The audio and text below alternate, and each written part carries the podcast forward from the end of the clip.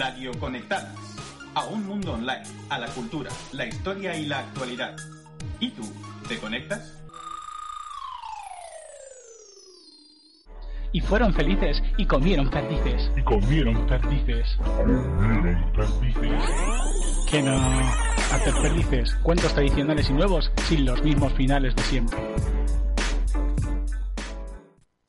Hola perdices, ¿cómo estamos? Esperamos que bien, que estéis bien.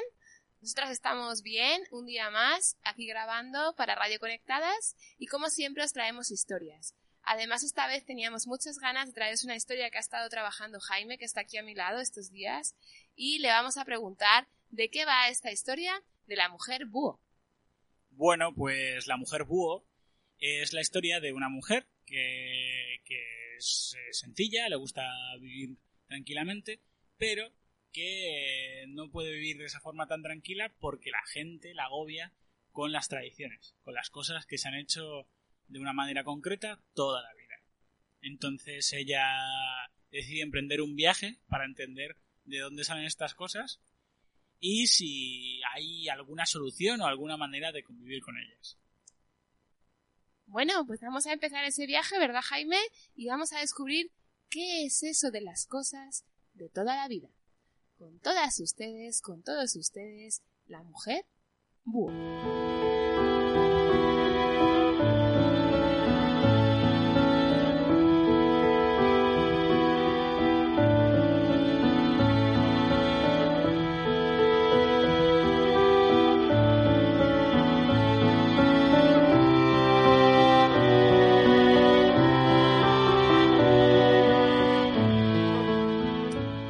Una vez una mujer muy especial.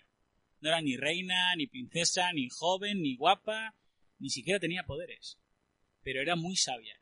Tenía unos ojos enormes con una mirada profunda como de pozo sideral. Ella se llamaba Emma, pero la gente, para fastidiarla, la llamaba mujer búho, por eso de los ojos. Emma vivía en un pueblo pequeño. Le gustaba la tranquilidad y las casas de piedra, pero había algo que no le gustaba. La gente siempre, siempre quería hacer las cosas de la misma manera. Si Emma cortaba una cebolla en cuadraditos, venía alguien del pueblo y ponía grito en el cielo diciéndole ¿Pero qué haces? La cebolla se corta en tiras. Mira que eres burra, mujer búho. Y si Emma llevaba mochila en lugar de llevar un bolso, venía alguien del pueblo y le decía ¿Pero qué haces? No es una muchacha de colegio. ¡Qué vergüenza, mujer búho! Y si Emma se le ocurría por un casual perder el tiempo sentada mirando al río, siempre había alguien que le decía ¿Pero qué haces? No tienes nada que hacer en la casa, ¿eh? ¡Qué vaga, mujer búho! Bueno, y os preguntaréis qué es lo que hacía ella. Ella siempre miraba a quien la llamaba burra o vaga o infantil y le preguntaba ¿por qué hay que hacerlo así? Y siempre, siempre, siempre le contestaban porque se ha hecho así de, toda, la vida. De toda la vida. Pues vaya explicación. Emma, que era muy sabia, pero mucho, mucho, por más que estudiaba en los libros y observaba en la naturaleza, no entendía esa explicación, eso de toda la vida. Pero bueno, Emma no quería discutir. No le gustaba. Pero tampoco le gustaba que la criticaran todo el rato. Así que un día, ni corta ni perezosa, decidió salir a buscar el lugar exacto de donde venían las cosas que se hacían así, de toda la vida. Antes de salir, cogió un cuaderno, una cabra y un calabacín. Empezó a andar y andar siguiendo el cauce del río. Y se encontró con un señor muy muy viejo, que parecía muy triste. Emma se acercó y le preguntó que qué le pasaba. Y él le contestó Soy Antonio el Pasas, tengo 99 años y me dijo una pitonisa que cuando cumpliese 100, ¡zas! me iba a morir de golpe sin dolor ni nada. Vaya, lo siento, Antonio, pero igual la pitonisa no tenía razón. No, no, si a mí me parece bien morirme. Lo que me da pena es que me sé los mejores atajos para coger higos y moras y cuando me muera pues ya no lo va a saber nadie. Bueno, pues cuéntemelo a mí, que lo apunto en este cuaderno y hago dibujos y lo que haga falta. ¡Ay, qué bien! Pues, a ver, empezaré con un camino para coger moras que es buenísimo de toda la vida.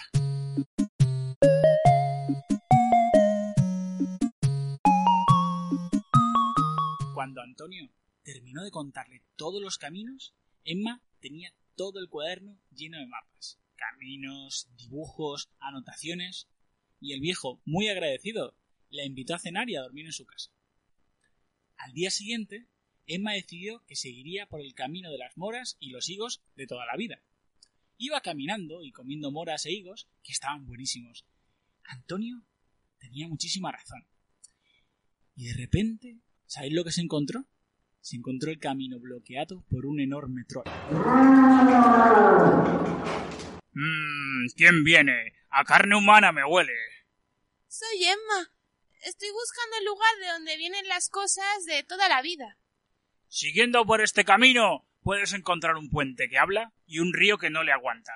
Pero para pasar, exijo tu peso en carne. ¿Mi peso? Pero si yo soy muy poquita cosa. Tengo esta cabrita bien hermosa, que pesará como tres veces yo. Pues dame la cabra, decía el troll mientras masticaba una piedra de, del hambre que tenía y la rabia que tenía. Pero el troll no contaba con que Emma era muy, muy sabia. Y Emma le dijo Pero la cabra pesa tres veces yo. Así que si te la doy, me dejarás pasar para darte, por darte la cabra y además me concederás dos deseos. Me parece justo. ¿Qué deseos tienes? No, no, no. Antes me lo tienes que prometer. Bueno, vale, tengo hambre. Lo prometo por el sol y por la luna, que son los únicos que pueden comerme. Ahora dime, ¿qué deseos tienes? Deseo que te comas mi peso en tierra y liberes a la cabra. ¿Qué? ¡Nunca! En ese momento, la luna se comió al sol y provocó un eclipse, y el sol, todo negro, todo oscuro, se comió al troll. Después, todo volvió a la normalidad, pero el troll ya no estaba. Emma estaba muy sorprendida. ¡Madre mía, qué ha pasado! Y la cabra le respondió. Es que ha roto una promesa de toda la vida. Yo ahora me quedaré por aquí pastando, que ya he vivido muchas emociones. Bah. Hasta luego, mujer búho. Emma siguió andando y andando y llegó al puente que hablaba sin parar, que pasaba por encima de un río que no le aguantaba. Y estaban el uno y el otro bufando y diciéndose barbaridades, tanto que no paraba el puente de temblar y resquebrajarse, y el río de hacer remolinos, que si te metías, te ahogabas al momento. Preguntó a unos señores que estaban por ahí cerca sobre el asunto. Pero, ¿por qué discuten realmente el puente y el río? ¡Uh! Eso viene de hace mucho. Antes de que hubiera puente, el río tenía un bisabuelo que era una cascada y caía con una fuerza tremenda en la abuela del puente, que era una piedra enorme del río. Uno decía que no le dejaba fluir y hacer sus cosas de cascada, y la otra que le estaba creciendo una poza por su culpa. Total, desde entonces las familias no se llevan. Una disputa de toda la vida. Eso. Eso es que voy bien. En ese momento, Emma hizo un hueco en el suelo, cerca del río, y plantó el calabacín entero. El calabacín se convirtió en una mata gigante de calabacines que cruzaba de un lado al otro el río. La gente se puso muy contenta y empezó a cruzar los dos lados porque por fin podían cruzarlos y a comer calabacines a puertas. El río y el puente, cuando vieron que no eran tan importantes, se enfadaron porque nadie les hacía caso y se olvidaron de sus disputas. Ahora solo querían acabar con el calabacín porque era su mayor problema. Lo malo es que no llegaban porque estaba muy lejos del puente y muy alto para el río. Emma siguió y siguió andando. El camino la llevó a una montaña. Subió y subió y por fin llegó a un lugar muy extraño. Era una tasca, un bar muy cutre, y se llamaba Bar de toda la vida. Entró y se encontró a unos señores jugando al dominó, y detrás de la barra había un tabernero con la camisa abierta, remangado y con un espeso bigote. Le sonrió y le faltaban algunos dientes. Pero muy simpático le dijo Buenas tardes. Bienvenida al bar de toda la vida. De aquí salen todas las tradiciones del mundo. Mi misión es protegerlas de quien quiere cambiarlas. No vendrás a cambiar las cosas de toda la vida, ¿no? Inmediatamente, Emma abrió mucho los ojos, esos ojos enormes, y se puso completamente roja, pensando en todas las veces que la habían llamado vaga, burra y sinvergüenza por culpa de este señor conmigo. Tú, tú, tú, por tu culpa no puedo cortar la cebolla en cuadritos, ni llevar mochila, ni mirar al río. Sin hacer nada. Me has arruinado la vida. El tabernero asintió con la cabeza y apretó los labios. Se puso a limpiar el vaso con un trapo y cabeceando le dijo Pues tienes toda la razón y ninguna, la verdad. ¿Cómo? ¿Pero qué significa eso? Verás, tengo un trabajo muy raro. Tengo que cuidar todas las cosas de toda la vida del mundo entero. En tu pueblo no se hacen esas cosas de toda la vida, en otros sitios sí. En Perú no se puede cocinar una carapulcra sin cortar la cebolla en cuadraditos. Y en Colombia, los aruaca llevan haciendo mochilas para mujeres desde siempre. Ah, y lo de mirar al río y perder el tiempo es algo muy de toda la vida entre mucha gente, sobre todo de los monjes, que se lo toman como un trabajo.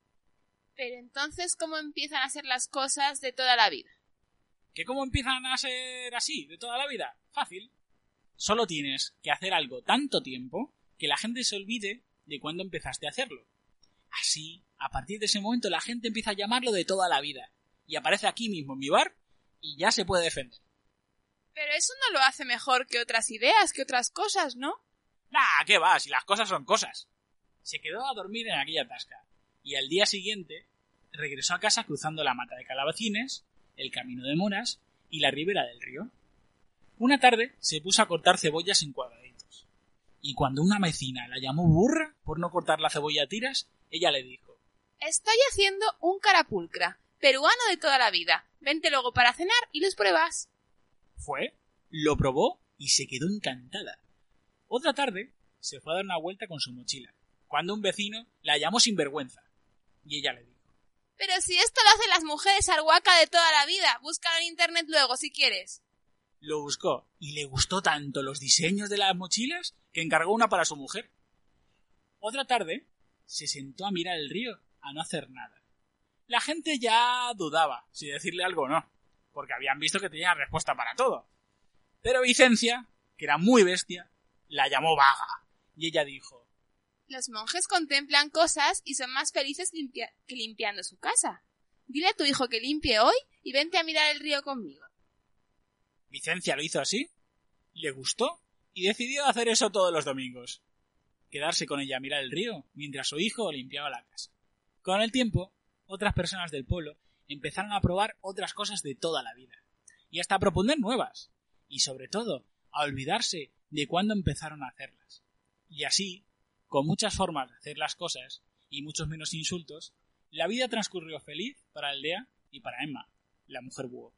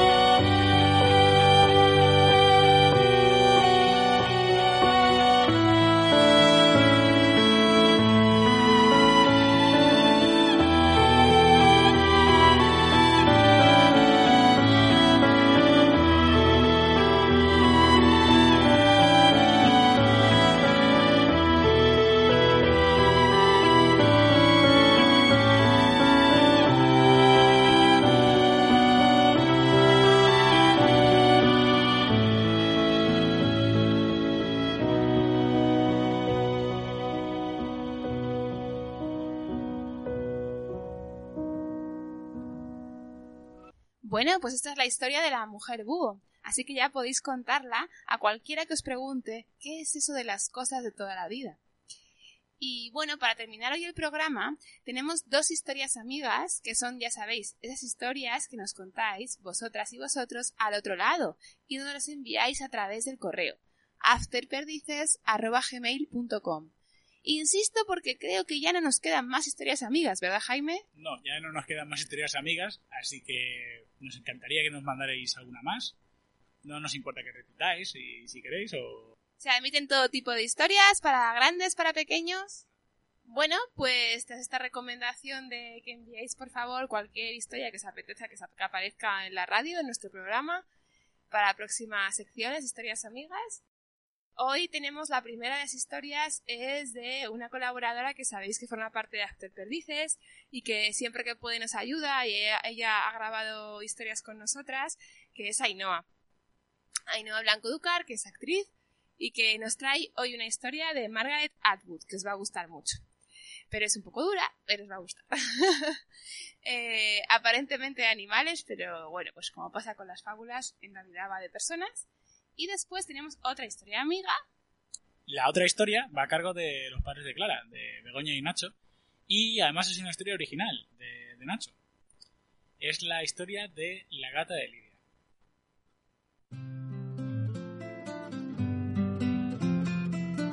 Historias. ¿Historias?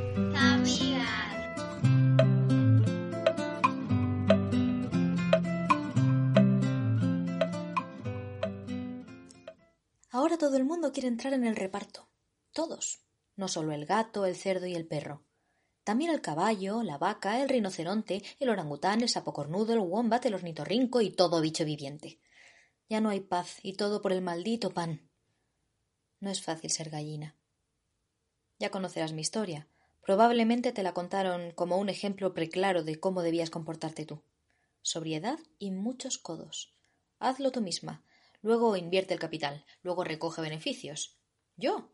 ¿Un ejemplo de eso? no me haga reír. Encontré el grano de trigo, vale. ¿Y qué? Hay muchos granos de trigo por ahí. Cualquiera que no aparte los ojos de la rueda del molino encuentra un grano de trigo. Tú también. Yo vi uno y lo recogí. ¿Qué tiene de malo? El que haya, guarda, y el que guarda, haya. La ocasión la pinta en calva. ¿Quién me siembra este grano de trigo? pregunté. ¿Quién? ¿Quién? pareció un maldito loro. Yo no, yo no, contestaron todos. Pues lo haré yo misma, respondí, como le dijo la monja al vibrador. Nadie me estaba escuchando, claro. Se habían ido todos a la playa. No creas que no me dolió todo ese rechazo. Meditando en mi nido de paja, lloré lágrimas de gallina marcelina. Lágrimas de sangre de gallina. Ya sabes la pinta que tiene. Habrás comido bastante, hace un buen caldo. Así que, ¿qué opciones tenía? Podía haber comido el grano de trigo allí mismo. Me habría hecho un favor alimenticio. Pero lo sembré, lo regué, lo vigilé día y noche con mi cuerpecito emplumado, y creció, ¿por qué no? y produjo más granos de trigo y también los planté y los regué y los molí para harina y finalmente tuve suficiente para hacer un pan y lo cocí al horno.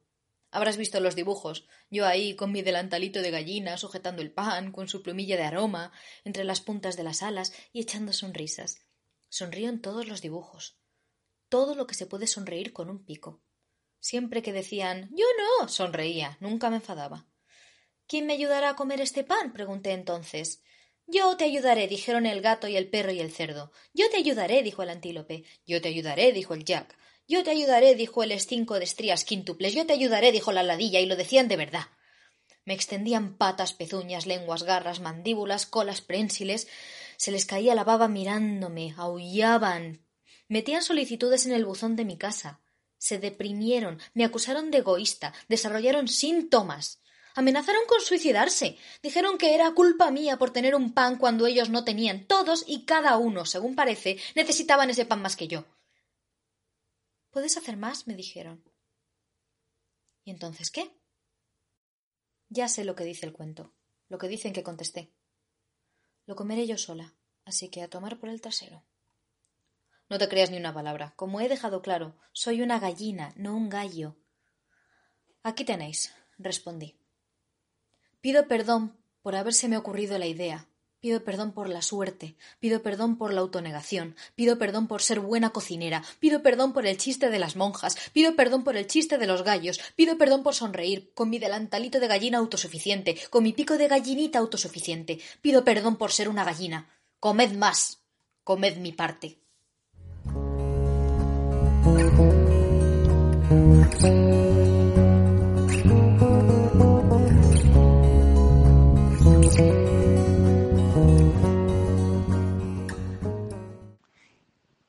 Este cuento se llama El gato de Libia tiene mucha cara.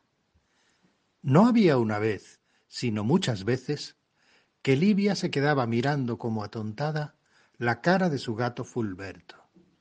Le encandilaban sus ojos y el temblorcito de los bigotes. Pero sobre todo era encantadora su generosa sonrisa, que siempre parecía encerrar un mensaje oculto. Pero qué tontería estoy diciendo. Los gatos no sonríen. Los gatos en general no sonríen, pero este gato sí lo hace. Fulberto sonríe con toda la cara, porque este gato tiene mucha cara. Más que descarado, es un cara dura, o mejor dicho, es un cararrisas. Cuando te mira, parece que no te toma nunca en serio, que se ríe de ti por dentro, bueno, y también por fuera. Al menos eso era lo que le parecía a Livia. Por eso la niña se quedaba embobada mirándole el careto y pensando. Me gustaría saber en qué piensa Fulberto cuando me mira así. Pero Livia sabía que era imposible descubrirlo, y su hermano Raúl ya se lo había explicado una vez muy clarito. Los gatos no piensan porque son animales. Tú sí que no piensas, hermanito. ¿Cómo no va a tener cosas en su cabecita Fulberto si es capaz de poner esa cara y quedarse mirándote fijamente? A veces parece incluso que se va a poner a hablar, pero luego se lo piensa mejor y se calla, como diciéndose, no merece la pena, o se me han pasado las ganas de hablar. Porque Fulberto, eso está claro, hace siempre lo que le da la gana gatuna. Come cuando le apetece. Nunca hace caso de las órdenes. Y acude cuando menos lo esperas. Casi nunca cuando lo llamas. También para eso este gato tiene mucha cara y parece vivir libre y feliz. Yo, en cambio, tengo que hacer caso a lo que me dicen, contestar cuando me llaman y obedecer a los mayores, que son mucha gente y mandan muchísimo. Me gustaría desobedecer y hacer lo que yo quiero. Me gustaría ser libre y feliz. A lo mejor por eso se ríe de mi Fulberto. Desde luego, este gato tiene mucha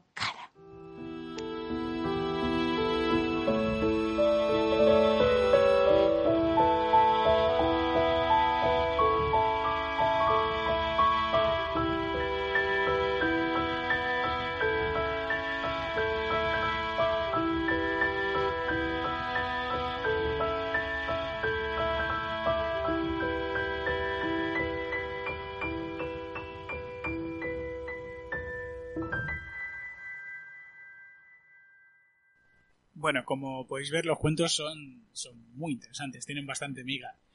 El, el del gato de Libia, que es Libia y no Lidia, la hemos liado un poquito antes, eh, con toda esa reflexión ¿no? sobre, sobre cómo viven los gatos, sobre que realmente son libres, porque hacen lo que quieren, cuando quieren, como quieren, hacen caso de quien quieren, ¿no? Y la, el otro cuento que que tiene muchísima, muchísima amiga. Me, cuesta casi comentarlo porque, porque habla de muchas cosas. No sé si Clara quiere decir algo. Bueno, sobre todo habla de cómo esa libertad es complicada que la tenga una gallina, es decir, la tengamos las mujeres. Así que por eso estamos aquí contando historias para cambiar esa historia de la gallina y el grano de, de trigo, que curiosamente sí que acaba el cuento tradicional diciendo que se lo comerá ella. Pero efectivamente hay que pensar qué podía pensar el público cuando escuchaba esta historia. A lo mejor pensaba que las gallinas lo deberían comerse el trigo. En fin, que esa es la reflexión que hace Margaret Atwood, que nos ha contado Ainhoa. Y esperamos que podáis escuchar este programa a veces que queráis. Aquí lo tenéis. Y que paséis muy buen verano, aunque sea bastante especial este verano. Y nada, ¿quieres decir algo más para despedir a las perdices? No, nada más. Os deseamos un, un estupendo verano y os recordamos que esta semana vamos a actuar. Actuaremos el día 7 en Laredo a las 7 y media en la Feria del Libro Antiguo y de Ocasión. Y el día 8 vamos a actuar junto a otras conteras en un paseo contado en San Vicente de la Barquera. Empezará a las 6 y va a haber diferentes lugares donde se va a hacer esto hasta las 8. Y nada, os recomendamos que, que vayáis y si podéis, si estáis por aquí por Cantabria de vacaciones o si vivís aquí, que sí que se hacen algunas cosas culturales. Se hacen normalmente, pero bueno, ahora ya sabéis que con, con toda esta situación, pues está siendo un poco más complicado. Aún así, nosotros reivindicamos la posibilidad de hacerlo porque la cuarta pared está ahí, ha estado ahí siempre, y ahora es una cuestión de guardar un poco de distancia y de adaptar los espectáculos. Entonces, bueno, que lo reivindicamos porque vemos que, que, el- que se ponen trabas a, a otros a otros sectores eh, y que otros están liberalizados a nivel absurdo como es la hostelería y creemos que la cultura no, no hay que arrinconarla ni hay que ni hay que dejarla tan tan de lado y ponerle todas las trabas posibles a nivel a nivel de seguridad cuando otras cosas no se están haciendo así. Así que ya sabéis, con todas las medidas de seguridad, que también dependen de cada uno de, nosotros y de nosotras, estaremos allí el viernes en Laredo, el sábado en San Vicente y habrá próximas actuaciones. Así que atentas a las redes sociales, Facebook, Instagram, nuestra web, afterperdices.com y Afterperdices en Facebook e Instagram. Nos vemos prontito en el próximo programa por lo menos y por allí. Un abrazo. Hasta luego.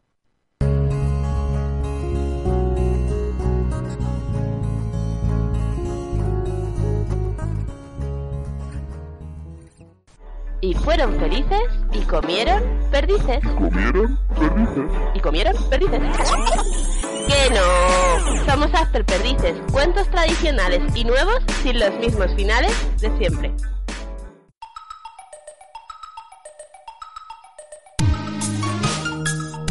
Radio Conectadas, a un mundo online, a la cultura, la historia y la actualidad. ¿Y tú, te conectas?